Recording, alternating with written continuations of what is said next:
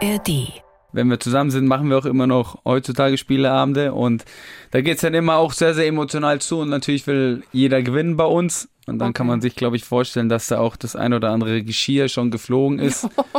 oder ja, der ein oder andere schon den Tisch, den Spieletisch verlassen hat. Oha.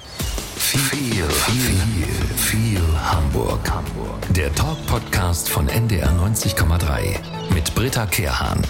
Er und seine Mannschaft werden mit Lob nur so vollgeschüttet. Motto der FC St. Pauli, das ist die beste Mannschaft der zweiten Fußball-Bundesliga mit dem besten Trainer überhaupt. Das ist der Aufsteiger. Und spätestens dann zieht er die verbale Notbremse und sagt erstens, die Saison ist noch lang. Zweitens, ich bin's nicht alleine, das ist mein Team, mein Staff. Und drittens, es gibt immer noch Berge von Arbeit, die wir noch vor uns haben. Ein echter Arbeiter. Also heute in viel Hamburg und unserem Podcast, den noch immer in der ARD Audiothek hören könnt. Fabian Hürzler ist bei uns, St. Paulis Coach. Schön, dass du da bist, Fabian. Ja, moin zusammen und danke für die Einladung. Ja, sag mal, kannst du dich ein bisschen über Lob freuen oder nervt dich Lob eher? Ich glaube, jeder Mensch hört lieber Lob als Kritik. Trotzdem finde ich, dass Kritik zum, zum Geschäft auch einfach dazugehört und auch allgemein zu einer Persönlichkeitsentwicklung, weil ohne kritisches Feedback stagniert die einzelne Persönlichkeit und deshalb ist mir sehr, sehr wichtig, dass ich auch immer kritisches Feedback bekomme, das natürlich sachlich bleibt und das auch natürlich gerechtfertigt sein soll, aber das hilft mir in meiner Arbeit mit meinem Team, mit meinem Staff, mit meinen Spielern einfach extrem weiter und genau so führe ich auch. Also natürlich lobe ich die Spieler auch, wenn sie was gut gemacht haben, aber genauso gebe ich ihnen innerliches Feedback, wenn ich Dinge sehe, wo sie einfach noch Potenzial nach oben haben. Hm. Soll jetzt keine Drohung sein, aber ich will ganz viel wissen von dir. Äh, will wissen, wie du tickst, weil so viel habe ich noch gar nicht gelesen und gehört. Fangen wir mal an mit der Stadt, in der du arbeitest und lebst, nämlich mit Hamburg. Äh, worauf guckst du zum Beispiel, wenn du morgens bei dir zu Hause aufstehst und aus dem Fenster guckst? Also, wenn ich zum Balkon rausgucke, dann gucke ich auf Cafés, ganz viele Cafés. Ich wohne relativ zentral in Eimsbüttel. Dort gibt es natürlich sehr, sehr viele Cafés, kleinere Bars, tolle Restaurants und wenn ich hinten rausschaue, das ist dann auch sehr lustig, schaue ich auf einen Fußballplatz. Ach, und ja. äh, da höre ich dann natürlich speziell am Wochenende, sonntags, aber auch samstags relativ früh dann auch die Eltern ihre Kinder anfeuern, aber auch die Kinder, die Fußball spielen und unter der Woche sehr, sehr früh dann die Kinder, glaube ich, die gerade ähm, in der Schule Pause haben, die dann auf dem Fußballplatz Fußball spielen. Und stehst du manchmal mit dem Fernglas und guckst den Talenten zu, machst du den Scout? Ja, soweit ist noch nicht gekommen, aber das ist natürlich auch einfach äh, ein schöner Morgenruf. Also wenn ich aufstehe und dann direkt äh, den Ball höre, beziehungsweise die Kinder, die den Ball hinterher rennen und sich freuen, das ist dann auch für mich einfach ein Zeichen, so der Tag geht los und äh, dann freue ich mich natürlich auch auf mein Stuff und auf meine Arbeit. Mhm. Und mit den Cafés so, startest du den Tag gerne da? Ich trinke tatsächlich keinen Kaffee, habe ich noch nie getrunken. Ich weiß nicht, ob das jetzt Vor- und Nachteile hat. Trotzdem ist es für mich so, dass ich ja sehr schnell mit dem, mit einem Glas Wasser oder mit dem Tee in den, in den Tag starte und dann sehr schnell auch äh, mich an die Arbeit mache. Wie sieht es denn bei dir zu Hause aus? Bist du ein ordentlicher Mensch? Boah, ich glaube, das ist äh, Ansichtssache. Ich also wo die Fernbedienung, ich habe mal sowas gesehen, ich war erschüttert, ja. wo die Fernbedienung, zwei Stück, so im rechten Winkel zueinander liegen. Also so einer bist du. Nein, hoffentlich nicht. Bin ich nicht. Das, das kann ich sagen. Also ich glaube, es gibt Menschen, die definitiv ordentlicher sind als ich, aber es gibt, glaube ich, auch Menschen, die ja, die nicht, äh, beziehungsweise die unordentlicher sind als ich. Das kann ich, glaube ich, schon sagen. Kochst du manchmal selbst oder gehst du lieber essen? Ich gehe definitiv lieber essen. Aber ich finde, so ein gemeinsamer Kochabend hat auch was. Also das macht auch Spaß und äh, ist gemeinsames Zeit verbringen, das ist definitiv auch etwas, was mir Spaß macht. Dein Lieblingsessen? Mein Lieblingsessen, jetzt in Hamburg müsste ich äh, Fischbrötchen sagen, aber ich sage tatsächlich Wiener Schnitzel. Die Hamburger Frage kriegst du, die solltest du eigentlich gleich kriegen. Ich stelle sie trotzdem. Weißwurst oder Fischbrötchen? Ja, tatsächlich beides Gerne. Also ich esse gerne Weißwürste. Ich habe es jetzt schon länger nicht mehr gemacht. Ich glaube, äh, Weißwürste sollte man auch eher in, in Bayern essen. Und da ich hier schon länger nicht mehr länger dort war, habe ich es äh, nicht geschafft, äh, das jetzt äh, eine gewisse Zeit zu essen. Trotzdem auch Fischbrötchen esse ich gerne und äh, da gibt es für mich keinen Favorit. Du kommst ja aus München. Nenn uns mal drei Dinge, die in Hamburg, es können auch zwei sein, die in Hamburg schöner sind als in München. Ich finde, dass München nicht so einen Stadtteil hat wie, wie die Sternschanze, wie die Schanze. Da treffen unterschiedliche Kulturen aufeinander. Da sind wirklich ja, der Portugiese neben Koreaner und dann kommt der Italiener. Das sind, ist ein besonderer Flair, wo einfach unterschiedliche Charaktere aufeinandertreffen. Es ist sehr multikulturell, was ich mag. Es ist sehr, sehr offen. Es ist ein transparenter Austausch und das ist etwas, was ich sehr, sehr wertschätze an dem Stadtteil, wo ich auch sehr, sehr gerne bin. Und dann ist natürlich auch so, dass in der Stadt für mich einfach sehr, sehr viel Grün ist, plus viel Wasser und diese Mischung, diese Kombi ist schon etwas Außergewöhnliches, finde ich. Mhm. Bücher, liest du welche? Ja, ich äh, lese definitiv Bücher. Ich mag Biografien. Ich mag aber auch einfach ähm, Geschichten, die auf einer wahren Begebenheit berufen und äh, die aber natürlich immer irgendwo ja, in Verbundenheit mit, mit Führung, mit Fußballthemen, mit Sportthemen einfach verbunden sind. Das ist mir dann sehr, sehr wichtig. Mhm. Wie viel Fernseher hast du zu Hause? Weil du guckst ja viel Fußball.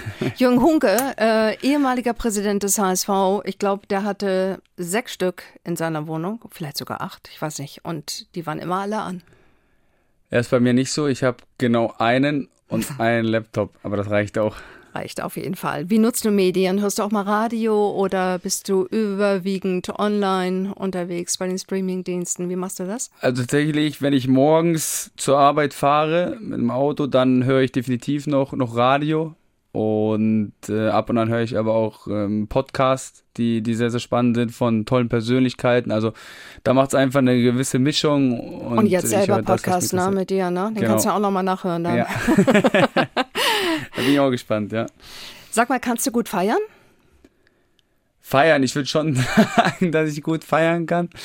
Und äh, für mich ist eher Feiern gemeinsames Miteinander, gemeinsam Spaß zu haben, gemeinsam sich auszutauschen, gemeinsam Zeit zu verbringen, Freunde auch zu treffen. Äh, Geht es nicht äh, darum, sich irgendwie sinnlos zu besaufen, sondern einfach eine gemeinsame Zeit zu verbringen. Und ich glaube, dass meine Freunde in meinem Leben leider zu kurz kommen und äh, das weiß ich auch und dementsprechend weiß ich sehr, sehr zu schätzen, dass meine Freunde mich so nehmen, wie ich bin und äh, dass sie auch einfach ein gewisses Verständnis haben für diesen Job und deshalb freut es mich umso mehr, wenn ich dann mit ihnen gemeinsam Zeit verbringen kann und wir dann auch gemeinsam feiern. Aber ich brauche jetzt nicht unbedingt einen Anlass, um, mhm. um zu feiern, sondern ich finde einfach ein gewisser, eine gewisse Freude, ein gewisser Spaß am Leben gehört dazu. Wann warst du das letzte Mal betrunken? Das ist eine gute Frage. Jetzt müsste ich lügen. Aber ich glaube, äh, ich bin jemand, der, der schon seine Grenzen kennt und äh, mich jetzt auch nicht sinnlos besaufe. Aber in der Sommerpause, wo dann wirklich auch mal zwei, drei Wochen Ruhe vom Fußball war, da habe ich dann doch mal zwei, drei Gläser getrunken, ja. Aber du bist dann ein netter Betrunkener. Ja, definitiv. Ja. Also ich äh, werde nicht aggressiv oder anderes. Okay. Eine andere Sache, spielst du eigentlich FIFA? Auf der Playstation? Tatsächlich nie. Also ich habe. Ich wollte gerade fragen, ob du das Stadtderby schon mal gespielt äh, nee, hast. Ich habe äh, nie Playstation gespielt. Wir haben nie eine Playstation bekommen damals von, von meinen Eltern, auch keiner meiner Geschwister, sondern meinen Eltern war es wichtig, rauszugehen, rauszugehen auf dem Sportplatz, rauszugehen, sich mit Freunden zu treffen, Hobbys nachzugehen und die sollten größtenteils natürlich draußen stattfinden und äh, dementsprechend wurde uns damals die Playstation verboten und ich habe jetzt auch nicht irgendwie den Anreiz, mir eine Playstation zuzulegen, weil ich glaube, dass das schon ein, ein Zeitkiller ist, ja. Ja. Sag mal, welches Thema bewegt dich gerade, mal abseits des Fußballplatzes? Da ich jemand bin, der sich auch viel mit, mit anderen Themen beschäftige, ist es im Moment so, dass ich natürlich ja, die Kriege schon verfolge, weil mir das äh, schon irgendwo auch nahe geht, also sei es der Ukraine-Krieg, aber jetzt auch das, was, was in Israel oder am Gazastreifen passiert ist, ist definitiv etwas, was ich aktiv verfolge und was mir natürlich total leid tut, das aus der Ferne zu betrachten. Und da schätzt du dann immer mehr das Leben, was wir wirklich hier haben, in der Gesellschaft, in der wir leben, weil es dann wirklich etwas ist, wo wir in Sicherheit wiegen können. Das ist leider nicht in allen Regionen der Welt im Moment so gegeben. Du hast mal in einem Interview gesagt, dass es bei dir am Tag 23 Stunden um Fußball geht. Ähm, da drängt sich die Frage auf, was du in der Stunde machst, die jetzt dann noch überbleibt. Ich glaube, das war ein bisschen salopp gesagt. Damals natürlich äh, schlafe ich auch wie jeder andere Mensch auch. Trotzdem bin ich jemand, der sich sehr, sehr gerne mit Fußball einfach befasst und auch sehr gerne Fußball schaut. Also es ist jetzt nicht so, dass ich meinem Job nachgehe, sondern ich gucke gerne Länderspiele, wenn jetzt gerade Länderspielpause ist. Ich gucke gerne Champions League. Ich gucke gerne andere Vereine an, weil es mir einfach Spaß macht und nicht nur, weil es mein Job ist, sondern weil es meine Leidenschaft ist. Und zudem habe ich dann immer noch Zeit oder nehme auch mal Zeit, sportliche Aktivitäten nachzugehen. Das heißt, auch mal Pedal-Tennis zu spielen, Tennis zu spielen, einfach Sportarten zu machen, die neben dem Fußball ja noch möglich sind für mich. Du arbeitest unfassbar viel. Erfolg ist in der Regel auch keine Glückssache, sondern das Resultat eben von harter Arbeit. Kannst du mal einen Arbeitstag von dir kurz beschreiben? Ich stehe meist zwischen 7 und 8 Uhr auf. Also das habe ich so eine biologische Uhr in mir, da ich gar keinen Wecker mehr brauche, sondern ich bin dann einfach wach und dann geht es relativ schnell ins Büro. Für mich ist das immer noch früh, 7 Uhr bis 8 Uhr, aber wenn ich dann im Büro bin, sehe ich dann meine Mitarbeiter, die teilweise schon eine Stunde da sind. Das ist dann wirklich früh und äh, deshalb habe ich dann mal so ein bisschen schlechtes Gewissen, aber dann geht es relativ schnell an die, an die Trainingsplanung. Man kommt in den Austausch mit den anderen Abteilungen, beispielsweise mit der medizinischen Abteilung, mit der Athletikabteilung, was genau Trainingsinhalt ist, was Trainingsschwerpunkt sein wird, was heute wichtig sein wird im Training, dass wir darauf achten. Dann wird natürlich auch nochmal besprochen, wer wie belastet werden soll. Und dann findet das Training statt. Und danach sind es dann meist nochmal Gespräche mit den Spielern, Gespräche mit dem Staff, nochmal eine Reanalyse vom Training, eine Analyse des Wochenendes, was war gut, was haben wir schlecht gemacht, dann aber auch ein Ausblick, was erwartet uns beim nächsten Spiel. Also da sind wir natürlich dann immer im Austausch miteinander, schauen uns die Spiele selbst an. Also es geht, wenn man das jetzt mal zusammenfasst, viel um Trainingsplanung, Trainingssteuerung, Trainingsnachbereitung und auch Spielvorbereitung. Es gibt viele ältere Trainer, Kollegen von dir, äh, die haben schon Burnout hinter sich oder haben ihn. In der Trainerausbildung selbst gibt es ja ein Fach, ich glaube, das nennt sich Self-Care, ja. also ähm, sich um sich selbst kümmern. Wie machst du das? Wie kümmerst du dich um dich selbst? Wo ziehst du Grenzen? Ich glaube, wichtig ist, äh, klare Grenzen zwischen Beruf zu ziehen und dann auch wirklich Privatleben. Also wenn ich dann wirklich Zeit auch mit meinen Freunden verbringe als Beispiel, dann ist es wirklich so, dass ich mich nicht mit Fußball beschäftige. Das heißt, auch mal das Handy wegzulegen, auch andere Themen zu thematisieren, die nicht mit Fußball, die nichts mit Fußball zu tun haben, das ist mir einfach wichtig, dass dann auch der, der Kopf abschaltet und dann habe ich vorhin, glaube ich, schon leicht angedeutet, ist es so, wenn ich Pedal-Tennis spiele oder Tennis spiele, dann bin ich sehr, sehr gut abgelenkt. Dann konzentriere ich mich darauf, den Ball übers Netz zu bringen dass ich das einigermaßen solide mache und äh, dann bin ich auch für eineinhalb, zwei Stunden sehr gut abgelenkt und ich bin einer, der, glaube ich, sehr, sehr resilient ist, der gar nicht so viel Abstand braucht vom Fußball und so viel Freizeit braucht, aber trotzdem war das ein sehr, sehr wichtiger Bestandteil des Fußballlehrers, genau diese Phase Self-Care und äh, da habe ich auch sehr viel mitgenommen für mich und auch als Beispiel, wie, wie wichtig dann auch Schlaf und äh, gute Ernährung ist. Mhm. Du bist so erfolgreich im Moment mit deiner Mannschaft. Du wirst so gelobt. Ich habe es am Anfang ja auch schon gesagt. Ähm, und du hast noch keine richtige Krise mit St. Pauli gehabt. Okay, der Saisonstart war auch nicht so einfach. Ähm, waren viele Unentschieden dabei. Wie schätzt du das ein? Äh, du weißt ja ganz genau, dass irgendwann auch mal eine Krise kommen wird. Äh, kannst du dich innerlich darauf vorbereiten oder wartest du einfach, bis sie kommt? Ich glaube schon, dass wir uns als Team. Ich will sie dir nicht einreden. Also nicht, dass du denkst. Nein, nein. Es gehört dem Fußball dazu. Also ich weiß, dass Fußball letztendlich ein Tagesgeschäft ist und es kann in drei, vier Wochen ganz anders aussehen und deshalb wissen wir, dass wir Woche für Woche in dem Business abliefern müssen.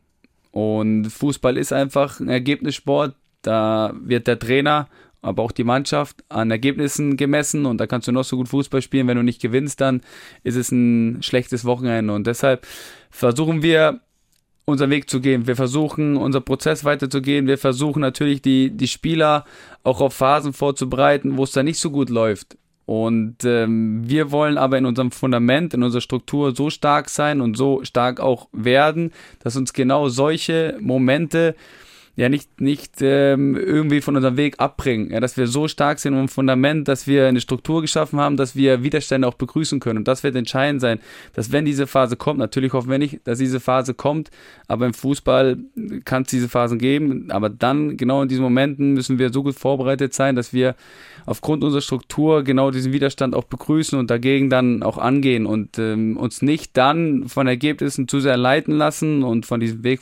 abbringen lassen. Mhm.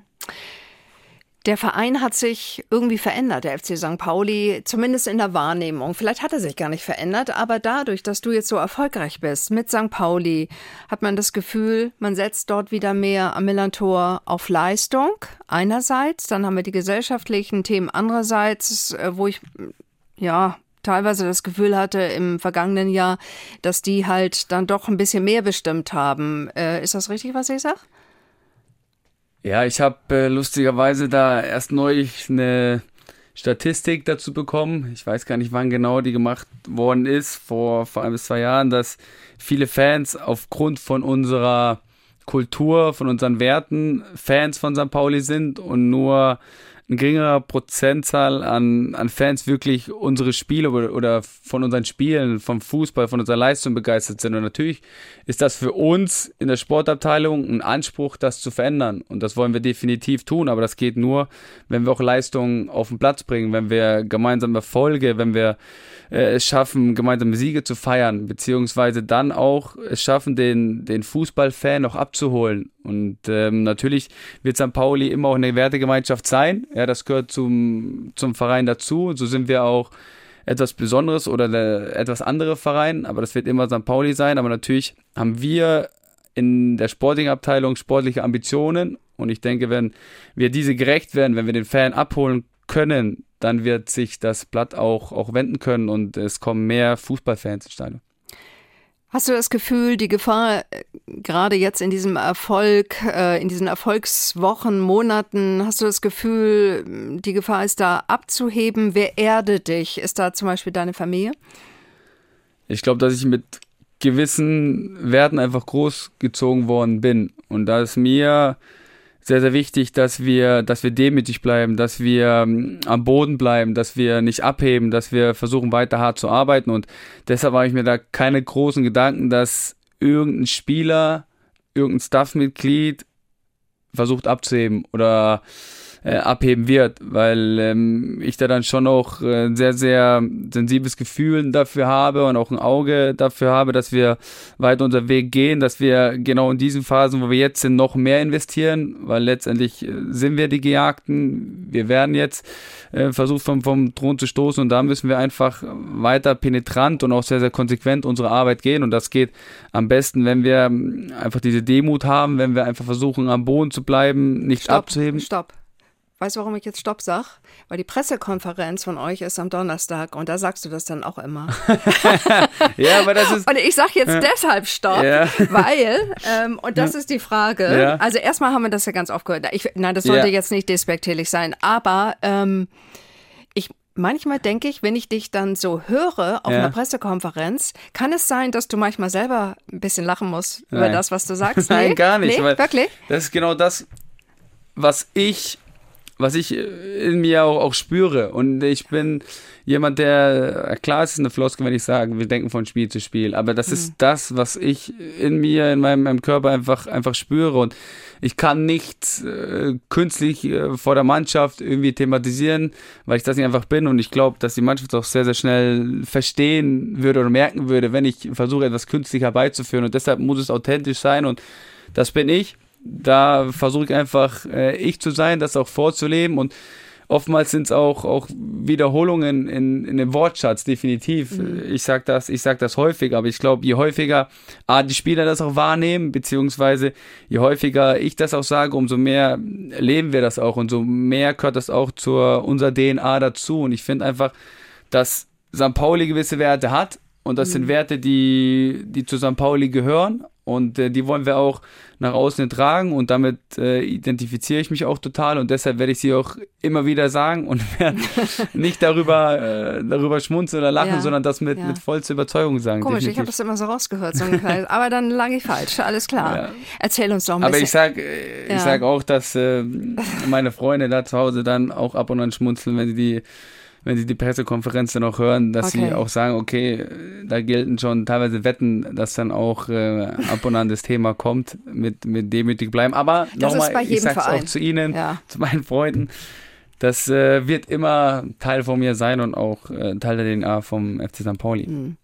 Erzähl uns ein bisschen was von deiner Familie. Dein Vater Zahnarzt, Professor, Implantologie, sein Fachgebiet. Deine Mutter auch irgendwie Zahnärztin. Ja. Dann hast du zwei Schwestern, ein Bruder, große Familienbande, ja. ganz tiefe ja. Bande.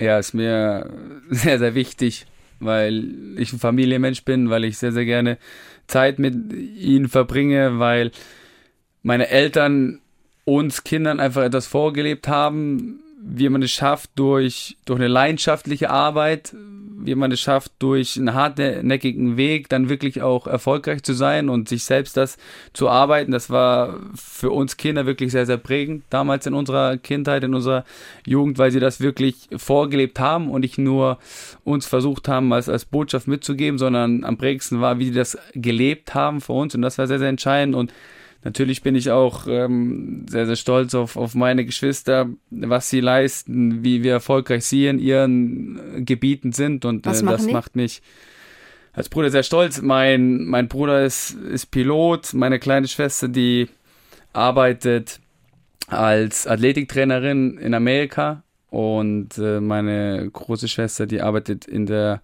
Unternehmensberatung und äh, alles, was sie angehen, hat wirklich auch Hand und Fuß und alles, was sie machen, machen sie mit totaler Leidenschaft und es ist einfach sehr, sehr schön als Bruder dann auch zu sehen, wie, wie sie sich entwickeln, wie sie ihren Weg gehen und äh, das macht mich äh, definitiv auch stolz, ja. Das ist toll. Sind Sie manchmal in Hamburg, um dich zu besuchen und was unternimmst du dann mit denen? Was wollen die sehen? ja, sie, sie sind äh, ab und an da was ähm, habe ich Ihnen gezeigt bisher? Ich habe Ihnen tatsächlich das Miniatur Wunderland gezeigt, die, die Speicherstadt. Davon war sie natürlich sehr begeistert. Ähm, meine Mutter mag Kultur. Mhm. Dementsprechend äh, war sie auch in der Elbphilharmonie und äh, war dort äh, zu Gast. Und ansonsten zeige ich Ihnen eigentlich die Stadtteile, wo ich mich heimisch fühle und ähm, das ist einfach die Schanze. Das ist äh, der Stadtteil St. Pauli, da fühle ich mich sehr, sehr heimisch, da fühle ich mich sehr wohl, weil es einfach unterschiedliche Kulturen gibt, die aufeinandertreffen und das ist auch etwas, ähm, ja, wo ich mich äh, sehr heimisch fühle. Mhm. Also du wirkst eigentlich sehr, sehr zufrieden. Bist du ein glücklicher Mensch? ja, definitiv bin ich glücklich. Ich finde, es gibt immer noch mal ein Leben abseits äh, des Fußballs und da ist es einfach wichtig, gesund zu sein, Spaß am Leben zu haben, Freunde zu haben, mit denen du dann auch später noch Zeit verbringen kannst. Ich glaube oder hoffe, dass das Leben natürlich noch, noch länger geht und dann ist es auch wichtig, im Alter immer Wegbegleiter zu haben und deshalb bin ich ja, mit meinem Leben definitiv zufrieden.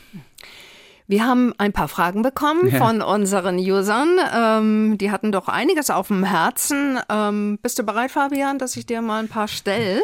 Ja, ich freue mich drauf. so, dann haben wir Sanne.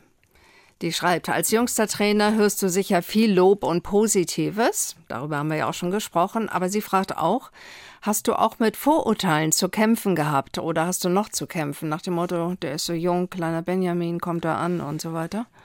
Ja, ich glaube, dass das Gang und Gäbe in der, in der Branche ist, dass wenn du als so junger Mensch dann, dann noch Trainer wirst, dass du mit gewissen Vorurteilen zu kämpfen hast. Das, das gehört dazu.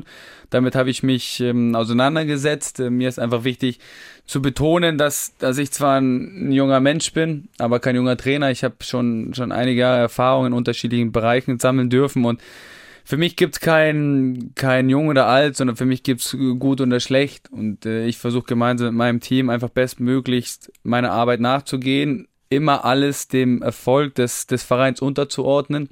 Und dann kann ich auch mit gewissen Vorurteilen sehr gut ab. Mhm. Dann schreibt Ben oder der hat gepostet, warum bist du beim Einlaufen ins Stadion so passiv? Würden uns wünschen, dass du mal in die Tribüne schaust und dich feiern lässt. Ich glaube, dass das Stadion und auch das Fußballfeld ist dann wirklich auch die Bühne von den Spielern. Und ähm, ich will, dass die die ganze Aufmerksamkeit auf die Spieler gerichtet ist, dass der Support für die Spieler da ist, dass äh, die Spieler sich einfach wohlfühlen, dass sie die Atmosphäre von, von der Tribüne aus aufsaugen können und dann ihre beste Leistung bringen können. Und deshalb bin ich jemand, der mich da nicht unbedingt in, in Vordergrund spielen muss, sondern eher die Bühne dann auch äh, den Spielern und den Protagonisten überlasse. Josephine postet diese Frage. Wie ist es, der Geilste überhaupt zu sein? ja, damit, mit der Frage habe ich noch nie befasst, weil ich mich jetzt nicht als geilsten fühle. Ich ähm, versuche einfach authentisch zu sein. Ich versuche ja einfach gewisse Dinge vorzuleben und ähm, da einfach mit einer gewissen Demut und jetzt sind wir wieder beim Thema, aber auch äh, das nach außen zu tragen und deshalb fühle ich mich nicht als Geilster, sondern ich fühle mich als Fabian, als normaler Mensch. Dann haben wir Nico, der sagt, warum an der Seitenlinie immer so salty und viele Karten? Sehr unsympathisch. Ja, ich glaube. Der meint die äh, gelben Karten, ne? Ja, das, das verstehe ich, dass das unsympathisch rüberkommt. Drei Stück in neun Spielen. Definitiv auch ein, ja, ein Faktor, den ich äh, abstellen muss und äh, woran ich auch arbeite. Da geht es dann auch darum, einfach eine gewisse Vorbildfunktion zu haben. Und äh, da werde ich oder versuche ich mich natürlich auch zu bessern. Und mir ist immer wichtig, dass das nicht gegenüber Gegnern oder Schiedsrichter als respektlos gewertet wird, sondern das sind einfach gewisse Emotionen dabei. Ich bin ein sehr, sehr emotionaler Trainer während den 90 Minuten und versuche alles, dass meine Mannschaft gewinnt und äh, das ist im keinsten Fall respektlos gegenüber meinem Gegner oder meinem dem Schiedsrichtergespann gemeint. Mhm.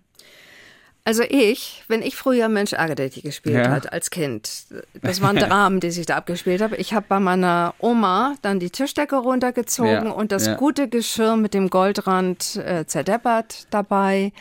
Dann bekam ich natürlich, musste ich irgendwie in ein anderes Zimmer gehen, erstmal für zwei Stunden, habe da gelitten.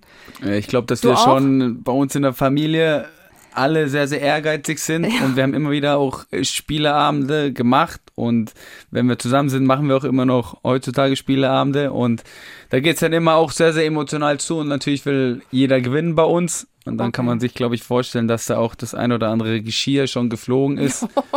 Oder ja, der ein oder andere schon den Tisch, den Spieletisch verlassen hat. Oha, aber trotzdem findet ihr immer noch zusammen. Ja, okay, alles Das gehört klar. alles dazu. Ja.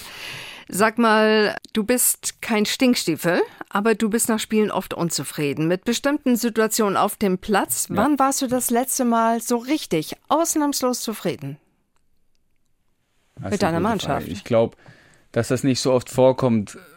Trotzdem heißt es nicht, dass ich jemand bin, der negativ urteilender Mensch ist, sondern man kann es schon eher als perfektionistisch auch betrachten oder eher so betrachten, dass ich jemand bin, der alles oder das Maximale aus der Mannschaft heraus und will. Und ich sehe, wie viel Potenzial in den einzelnen Spielern steckt, aber auch wie viel Potenzial die gesamte Mannschaft hat. Und deshalb bin ich und mein gesamter Staff daran einfach erstrebt, dieses Potenzial rauszuholen. Und deshalb ist mir wichtig, immer wieder das auch zu betonen und der Mannschaft auch das Feedback zu geben, was sie gut gemacht haben, was sie schlecht gemacht haben, ohne als Nörgler rüberzukommen. Mhm. Das Verhältnis zu deinen Spielern, die ja teilweise älter sind als du, Du hast es, glaube ich, mal in einem Interview bezeichnet als freundschaftliche Autorität. Ja. Ist ja. das immer noch so, wo du jetzt 30 bist? Ja, es gibt ja immer noch einige Spieler, die, die mhm. älter sind als ich und es wird noch, denke ich, das eine oder andere Jahr so bleiben. Trotzdem werde ich weiterhin die, die freundschaftliche Autorität sein. Das heißt für mich, dass ich ihnen immer auf Augenhöhe begegne, dass ich ihnen versuche, mit, mit der Macht der Ideen gewisse Dinge ähm, ranzutragen, sie zu überzeugen, das dann auch auf dem Platz umzusetzen. Aber immer auch äh, ist mir wichtig, was, was sie über gewisse Situationen denken, wie sie Situationen wahrnehmen, weil letztendlich sind die Spieler diejenigen, die äh, die Dinge auf dem Platz umsetzen müssen. Und sie müssen davon überzeugt sein und sie müssen sich wohlfühlen. Und nur dann macht ein Mensch etwas aus voller Überzeugung, wenn er sich total damit committet und sich damit auseinandergesetzt hat. Und deshalb ist mir auch wichtig, dass ich nicht von oben herab führe, sondern immer in ständigen Austausch mit den Spielern bin. Trotzdem in dem Wissen, dass ich derjenige bin, der dann am Ende auch harte und konsequente Entscheidungen treffe. Lässt du dich coachen? Ja, das finde ich auch sehr, sehr wichtig, mhm. dass ich jemanden habe oder auch mehrere, die mir aus externer Sicht einfach ein gewisses Feedback geben, die mich anders wahrnehmen als Staff-Mitglieder von mir, anders wahrnehmen als Menschen, die ich tagtäglich sehe und äh, deshalb ist es sehr, sehr wichtig, da auch äh, einen Austausch, Austausch von der externen Perspektive Was zu haben. Was coachen die?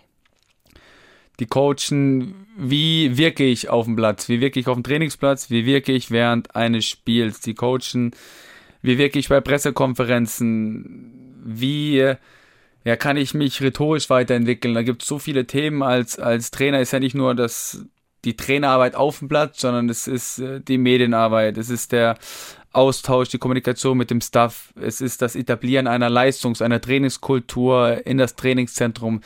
Es gibt so viele Themen, die, die ein Trainer beherrschen sollte und deshalb äh, glaube ich, dass ein Trainer nie ausgelernt hat und nie fertig ist mit seiner Entwicklung. Und so denke ich und so versuche ich mich auch ständig weiterzuentwickeln. Wirst du inzwischen mehr erkannt auf der Straße? Ja, das äh, würde ich schon behaupten, aber das ist für mich auch total in Ordnung so, weil es auch Teil des Geschäftes ist und ich freue mich auch auf den Austausch mit, mit den Fans, mit äh, den Menschen, die mich erkennen und ich bin da auch sehr, sehr offen, weil mir auch einfach sehr wichtig ist, wie, wie Leute, die beispielsweise ins Stadion kommen, bestimmte Leistungen beurteilen, beziehungsweise bestimmte Situationen einfach wahrnehmen und deshalb freue ich mich da auch äh, auf den Austausch. Hast du schon mal davon profitiert, dass man dich kennt? Also ich, ich gehe nicht davon aus, wenn beim Bäcker eine lange Schlange ist, dass du von hinten sagst, ey, pass mal auf, ich bin der Trainer von St. Pauli, ich muss gleich ich zum bin Training. jemand, der sich einfach in die Gesellschaft integriert und ja. ich brauche jetzt auch keine Vorschusslorbeeren oder brauche keine Benefits, sondern ich will Teil der Gesellschaft sein und äh, muss da nicht irgendwie bevorzugt werden. Mhm. Sag mal, bei euch im Team sind viele Spieler tätowiert, du ja. auch? Ja. Ähm, ansteckend? Nein. Ich glaube eher eine, eine gewisse Sucht, das würde ich schon sagen, okay, die sich ja, da entwickelt ja. hat im Laufe der Jahre und. Nur die Arme bei dir oder? Ja, es also ich will jetzt nicht zu neugierig. Zieh mich jetzt nicht Nein, aus, musst du, du musst nicht aussehen, aber.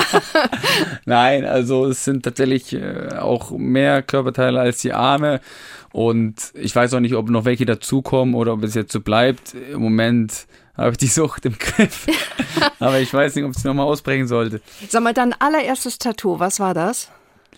Mein allererstes Tattoo war ein oder ist ein Kompass gewesen. Okay. Ja, das weiß ich noch. Brauchtest du einen Kompass für dein Leben? Nein, ich hatte, glaube ich, ne? immer eine klare Orientierung ja. und eine klare Vision, eine Zukunftsvision, mhm. wo ich hin will. Und die bin ich auch sehr, sehr stringent gegangen und habe dafür, denke ich, auch, auch viele Opfer gebracht. Deshalb glaube ich, habe ich einfach eine, oder sehr früh eine, eine klare Orientierung gehabt, wo, wo es hingeht für mich in meinem Leben und habe dafür kein Kompass als, ja, als Symbol gebraucht, mhm. aber ich fand das Symbol damals einfach sehr, sehr passend. Ist immer, es ist ein Tattoo, was mich einfach mit meiner Familie auch verbindet.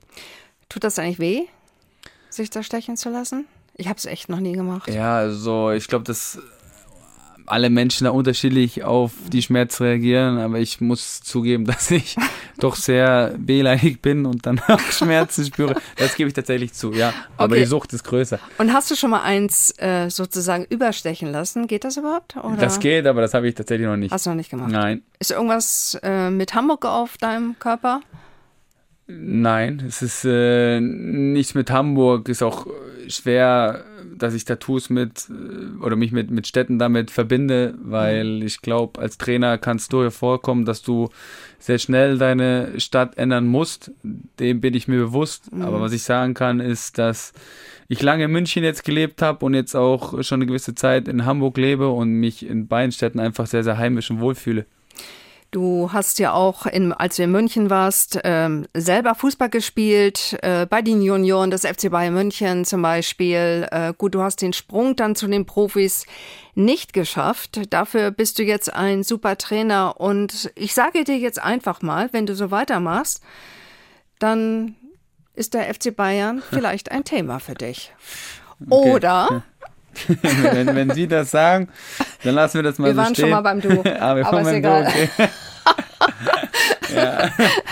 ähm, nein, also das sind Gedanken, die gar nicht in meinem Kopf bestehen, weil ich betone das immer wieder, für mich ist es wirklich ein Privileg, bei, bei St. Pauli arbeiten zu, zu dürfen. Es ist ein sehr, sehr großer, sehr, sehr toller Verein, der sportliche Ambitionen hat, der auch einfach für gewisse Werte steht, mit denen ich mich total identifizieren kann. Und deshalb bin ich sehr froh, hier zu sein und es auch total schön mit der, mit der Mannschaft zu arbeiten, weil es einfach eine sehr, sehr homogene Mannschaft ist, die, die sehr ehrgeizig ist und deshalb fühle ich mich sehr wohl hier und beschäftige mich nicht, was, was in Zukunft passieren kann. Freust du dich auf den Dezember, auf das Stadtderby? ist noch, noch lange hin, da sind noch viele Spiele dazwischen. Ich freue mich erstmal auf äh, nächsten Samstag gegen Paderborn. Aber Stadtderby, also die Stadt ja. macht sich schon mal so ein bisschen warm, ne? ja, natürlich ist Stadtderby was Besonderes und äh, das wissen wir, aber damit befassen wir uns dann wirklich äh, die Tage davor. Du und Tim Walter dann an der Linie, das wird ja. auch interessant sein. Ihr seid ja beide so ein bisschen, wenn jeder unterschiedlich natürlich, ja, ja. aber wird interessant. Sag mal, jetzt haben wir Herbst. Welche Jahreszeit machst du am liebsten? Winter und Sommer. Okay. Also ich bin gerne in den Bergen und fahre gerne Ski oder Snowboard und äh, gehe auch ab und an mal Schlitten fahren, ja. was auch äh, große Freude bringt. Aber genauso gerne bin ich auch einfach in der Sonne zum Entspannen am Meer und einfach mal, mal nichts tun, beziehungsweise ein bisschen beachen am Strand. Deshalb, ich, ich kann beides, ich tue beides gerne und deshalb finde ich die beiden Jahreszeiten am schönsten. Und Weihnachtsmärkte auch ein Thema hier? Gehst du mal hin, hier in Hamburg? Ich ähm, war tatsächlich äh, bisher in Hamburg auf keinem Weihnachtsmarkt. Ich bin jetzt nicht der größte Fan von Weihnachtsmärkten. Aber wenn sich die Zeit ergibt, beziehungsweise die Möglichkeit, dann werde ich definitiv auch in diesem Jahr mal vorbeischauen. Sag mal, wie lange läuft dein Vertrag bei St. Pauli noch? das ist äh, tatsächlich etwas, was der Verein und ich auch immer geheim halten, beziehungsweise damit sehr diskret umgehen und dementsprechend werden wir da keine Auskunft über die Vertragslaufzeit geben. Würdest du denn gerne bleiben wollen? Ja, ich glaube, das habe ich gerade eben betont, dass ich mich sehr wohl hier fühle, dass ich gerne mit der Mannschaft zusammenarbeite, dass ich einen super Stuff um mich herum habe und deshalb, ähm, ja, spielt in meinen Gedanken nur der FC St. Pauli im Moment eine Rolle. Ach, da muss man immer ganz doll aufpassen, was man sagt, ne? Da muss man äh, immer wirklich äh, sehr, sehr vorsichtig sein. Ja. Aber das ist, äh, glaube ich, auch so, dass jeder weiß, wie dann das Fußballgeschäft heutzutage funktioniert. Trotzdem ist es wirklich ein Privileg, Trainer von St. Pauli zu sein und ich mache das sehr, sehr gerne, definitiv. So, eine Frage kriegt jeder Gast hier bei uns in viel Hamburg, nämlich die, und die geht jetzt an jetzt dich heute, gespannt. Fabian. Ja. Wenn du König von Hamburg wärst, oh. was würdest du befehlen und sofort umsetzen lassen? Das ist eine gute Frage. Ich glaube, dass ich versuchen würde, mehrere Stadtteile zu gründen, die so wie die Schanze ist, weil es einfach ein Zusammentreffen von unterschiedlichen Kulturen sind. Leider sind mir noch zu viele Obdachlose auch auf der Schanze unterwegs und da würde ich gucken, dass ich äh, Einrichtungen kreieren würde für, für Obdachlose, dass auch, auch sie ein, Zuhause haben. Und die zweite Sache ist eine sportliche Sache. Ich würde den Piloten, in dem Fall auch meinem Bruder, verbieten, über meinen Trainingsplatz zu fliegen, weil es dann auch einfach schwer ist, wenn alle drei Sekunden ein Flieger über deinem Kopf hinwegfliegt, dann auch klare Ansagen zu machen. Also es ist sehr, sehr gewöhnungsbedürftig und wir dürfen keine Drohne über unserem Trainingsplatz fliegen lassen. Das heißt, es gibt keine Aufnahmen von Drohnen, was natürlich auch sehr, sehr hilfreich für Analysen wäre. Also das würde ich äh, eventuell ändern.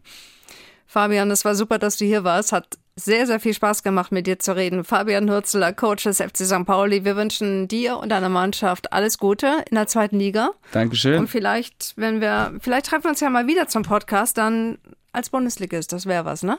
Das wäre was. Es hat mich auch gefreut, hier zu sein. Danke. Wenn euch dieser Podcast gefallen hat, freuen wir uns über einen Like. Und dann haben wir noch einen Tipp für euch, einen Podcast-Tipp. ARD-Doping-Experte Hajo Seppelt und Radio 1-Moderatorin Kerstin Hermes, die blicken gemeinsam hinter die saubere Fassade des Sports in Geheimsache Doping, der Podcast, arbeiten die beiden die spannendsten Dopingfälle der Sportgeschichte auf. Tja, und der Hajo Seppel, der recherchiert seit über 20 Jahren zum Thema und gibt Einblicke in sein Fachwissen. Er erzählt packende Geschichten von Erfolg, von Macht und unglaublich dreisten Verbrechern und so ganz nebenbei erklärt er auch noch die jeweiligen Dopingmethoden und die Gefahren des Missbrauchs. Geheimsache Doping ist ein Sportschau-Podcast des RBB, auch zu finden in der ARD Audiothek. So, damit heißt es Tschüss. NDR 90,3. Wir sind Hamburg.